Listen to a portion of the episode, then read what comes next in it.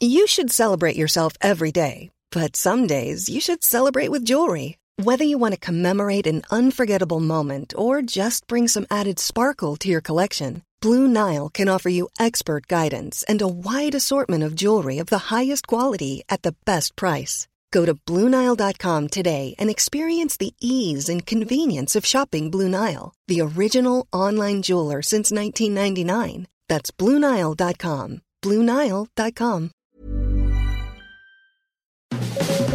Las claves del mundo. El contexto internacional en Podcast OM.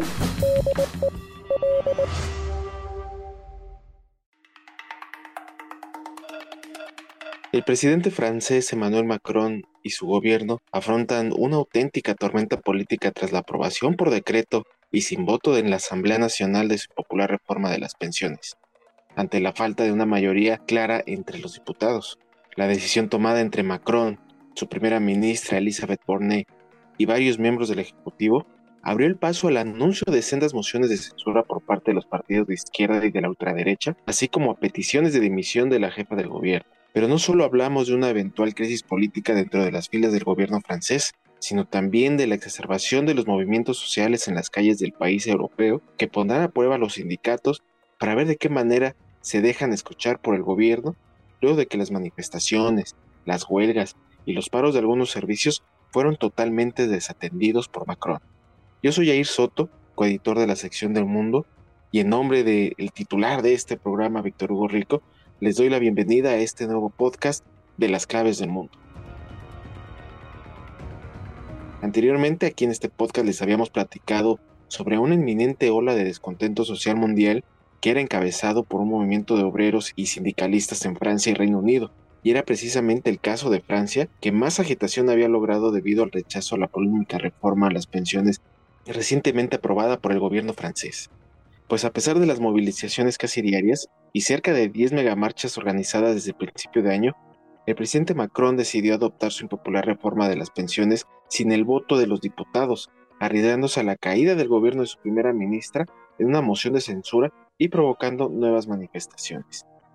Así que su primera ministra, Elizabeth Bornet, tuvo que afrontar el mal trago de anunciar ante el Pleno de la Asamblea el recurso del gobierno del artículo 49.3 de la Constitución que permite aprobar una medida sin voto parlamentario y que fue acordado tras un breve Consejo de Ministros extraordinario.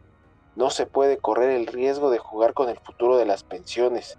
Esta reforma es necesaria, afirmó Bornet entre gritos y abucheos de la oposición, antes de asegurar que su gobierno tomaba esta decisión por responsabilidad.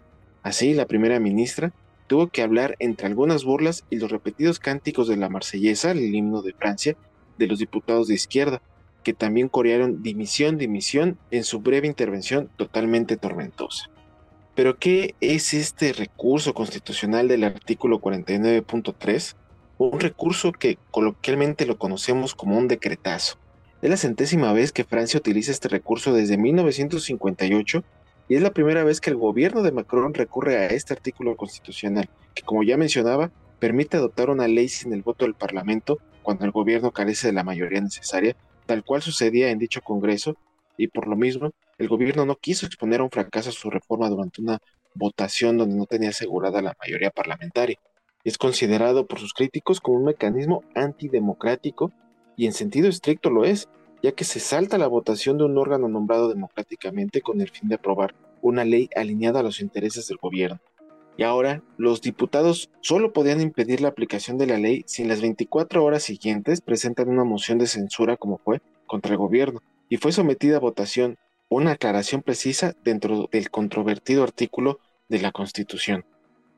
A ojos de los franceses, el 49.3 se asocia a la brutalidad, asegura Anthony Bristiel, experto en opinión pública de la Fundación Jens Jaurès. Pese a esta mala reputación, los diferentes gobiernos de la Quinta República han recurrido a él. Macron, que carece de mayoría absoluta en la Asamblea, temía no contar con los votos necesarios pese al apoyo de la derecha. Su predecesor, François Hollande, denunció en 2006 su uso por el primer ministro conservador Dominique de Villepin como una negociación de democracia cuando el socialista estaba entonces en la oposición. Sin embargo, diez años más tarde y durante su presidencia, su primer ministro Manuel Valls lo utilizó en hasta seis ocasiones. Ninguno de los 16 jefes de gobierno que lo usaron desde 1958 cayó en una moción de censura presentada como respuesta. Borné ha activado 11 veces este artículo desde su llegada en mayo del año pasado y en un contexto en que toda la oposición debería unirse para recabar la mayoría absoluta de la asamblea necesaria para hacer caer el gobierno. Pero el Partido de los Republicanos, aliado de Macron en la reforma, rechaza apoyar una moción de censura. Así, el artículo 49.3 abre las puertas a una posible crisis política con varios llamamientos de la oposición a la dimisión de Bornet y el rápido anuncio de dos mociones de censura, una por parte de la izquierda y otra por parte de la derecha. Entonces, 24 horas después de la aprobación de esta reforma, la oposición, tal cual ya estaba cantado, presentó estas dos mociones de censura contra el gobierno. El grupo de diputados independiente Liot y el ultraderechista de Marine Le Pen anunciaron estas sendas mociones que tienen complicado prosperar por los equilibrios políticos.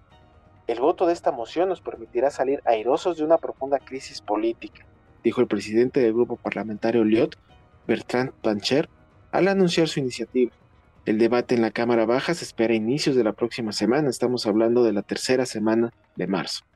Si alguna fuese adoptada, caería el gobierno liderado por la primera ministra, pero Macron se mantendría como presidente, quien llegó a amenazar con disolver la asamblea elegida en junio en caso de un revés para su reforma. La moción presentada por Liot y firmada por diputados del Frente de Izquierda NUPES podría recabar más apoyos que la de la ultraderecha aislada políticamente.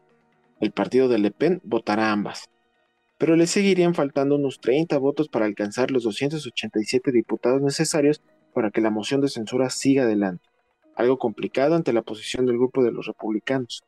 El jefe de este partido opositor, Eric Ciotti, anunció que no votará una moción de censura contra un gobierno con el que negociaron esta reforma. Sin embargo, el partido está dividido. Los diputados favorables a la moción de censura buscan así presionar a la veintena de los miembros republicanos que se niegan a aprobar la reforma, empujando al gobierno a adoptarla con el artículo 49.3. Ahora, si la moción de censura fracasa y se adopta la reforma finalmente, la oposición de izquierda prepara un recurso ante el Congreso Constitucional que retrasaría su promulgación y daría más tiempo a los opositores para utilizar sus últimos cartuchos como reclamar un referendo. Y bueno, tras el anuncio de la decisión de eludir el voto de los diputados, una manifestación espontánea se formó desde la cercana Universidad de Sorbona y confluyó en la Plaza de la Concordia, al otro lado del Sena, con una marcha convocada por los principales sindicatos que partió de la propia Asamblea Nacional. La caótica jornada estuvo enmarcada por nuevos paros parciales en diversos sectores. Estamos hablando de sectores como el ferrocarril, de energía o controladores aéreos, mientras que la huelga de recolectores de basura de la mitad del país rebasaba los 10 días de protesta. La policía tuvo que intervenir el pasado jueves con cañones de agua y gases lacrimógenos para dispersar a miles de manifestantes congregados en la Plaza de la Concordia.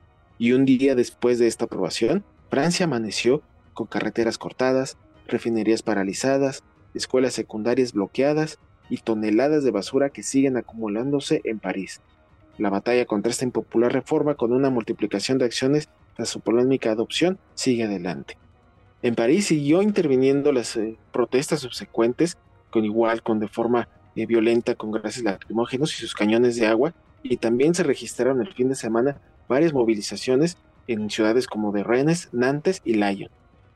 El líder de la izquierda radical, Jean-Luc Mélenchon, alentó por su parte las movilizaciones espontáneas en todo el país a la espera de la nueva jornada de protestas masivas convocadas por los sindicatos el próximo jueves.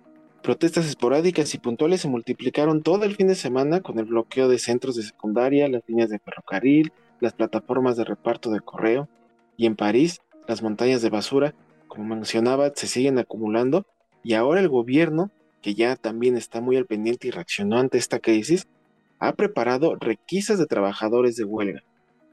Los empleados elevaron el tono, dijo Eric Silini, sindicalista del principal grupo de Francia, al anunciar la suspensión de la actividad en la refinería de Normandía. Este sector es uno de los más movilizados desde hace más de una semana. Y así las protestas dejan al gobierno bajo presión. Para los observadores, el uso del artículo 49.3 en lugar de someter su plan a votación es un fracaso y simboliza la debilidad de Macron que se juega con esta reforma su capacidad de actuar durante su segundo mandato. Pero bueno, ¿por qué es tan polémica esta reforma? Vamos a desmenuzarla. Tiene varios puntos, pero los más destacados, que son los más polémicos, son los siguientes. En primer lugar, busca equilibrar el déficit del sistema. La justificación de la reforma dada desde el principio por el gobierno de Macron es garantizar el equilibrio financiero rumbo a 2030 ante el potencial déficit en los próximos años por el envejecimiento de la población, que supone un mayor número de jubilados y menos cotizantes. El Consejo de Orientación de las Pensiones calcula que ahora y hasta el horizonte de 2027-2028, el déficit de este régimen será entre 9.000 y 11.000 millones de euros anuales, una cifra que aumentará a 16.000 millones de euros para 2032. En términos relativos, esto significaría un agujero de entre 5 y 8 décimas del Producto Interno Bruto. En segundo lugar, busca retrasar dos años de edad mínima de jubilación y precisamente este es el principal punto de oposición. Para compensar este déficit, la principal medida consiste en retrasar progresivamente hasta 2030 la edad mínima de jubilación en dos años, de los 62 actuales a 64. En paralelo, se acelerará el aumento de 42 a 43 años del periodo de cotización necesario para cobrar una pensión completa, un aumento que previsto en la reforma anterior durante el mandato del presidente socialista François Hollande se implicaría en 2027 y no en 2035. Lo que no cambiará con la ley adoptada por el Parlamento son los 67 años de máximo para tener derecho a una pensión completa si no se ha cubierto el periodo completo de cotización. Y otro de los más polémicos es el de favorecer la actividad de los trabajadores de, de mayor edad. Uno de estos temores de retraso de la edad de jubilación es agravar todavía más el problema particularmente serio en Francia. Estamos hablando de la baja de tasa de actividad de los trabajadores eh, más mayores que muchas veces están en paro o están inactivos. Y para evitarlo, las empresas de más de 300 empleados tendrán que publicar cada año una lista de indicadores sobre el empleo de los mayores de 55 años con acciones para mantenerlos trabajando.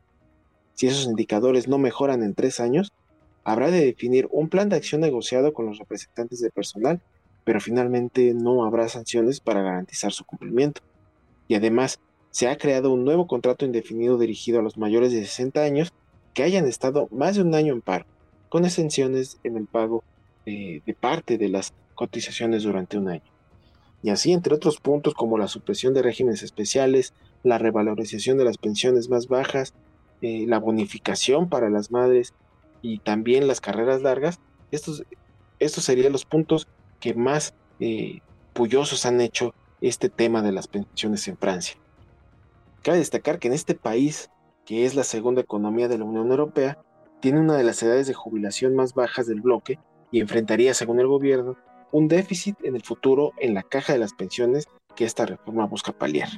Más allá del proyecto, el mandatario Macron, reelegido hace casi un año con la promesa de reformar Francia, se juega con esta reforma poder aplicar su programa durante su segundo mandato. Pero quienes también se juegan su futuro son los mismos sindicatos. Pese a que mantuvieron las movilizaciones por varias jornadas, la realidad es que fueron perdiendo fuerza pese a que cada día era más inminente la aprobación de esta reforma. En dos meses de protesta, la marcha del 15 de marzo, un día antes de la votación final, convocó a 480 mil personas según la policía mientras que los sindicatos afirmaron que fueron 1.7 millones de personas.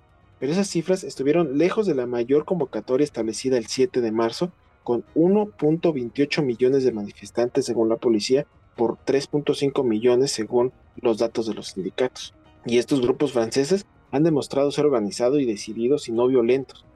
También han mostrado unidad por primera vez desde su oposición a las reformas de pensiones propuestas en 2010, esta es una señal de vitalidad democrática y política cuya fragilidad no debe subestimarse.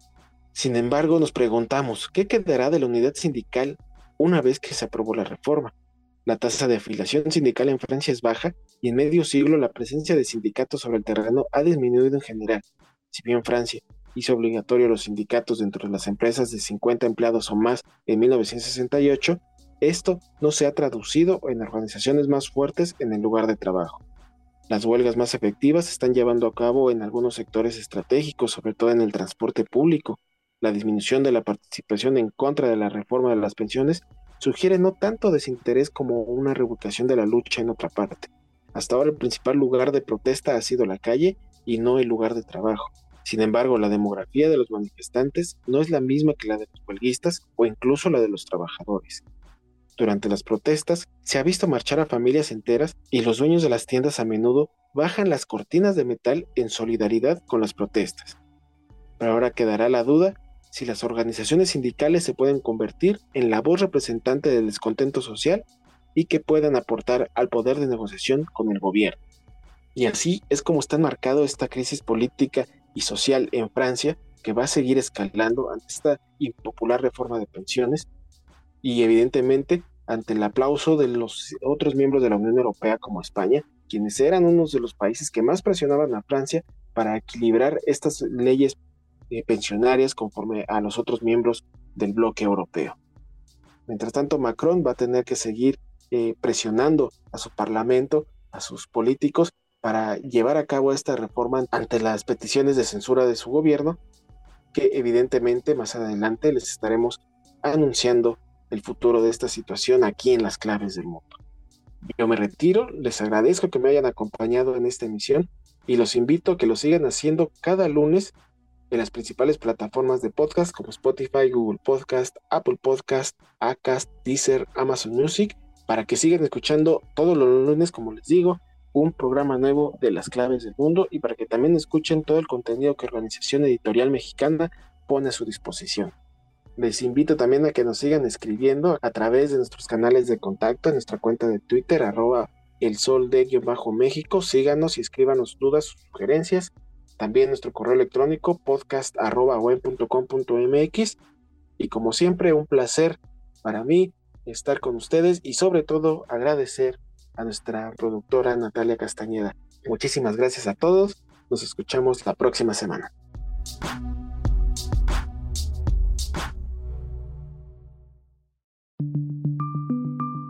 Esta es una producción de la Organización Editorial Mexicana.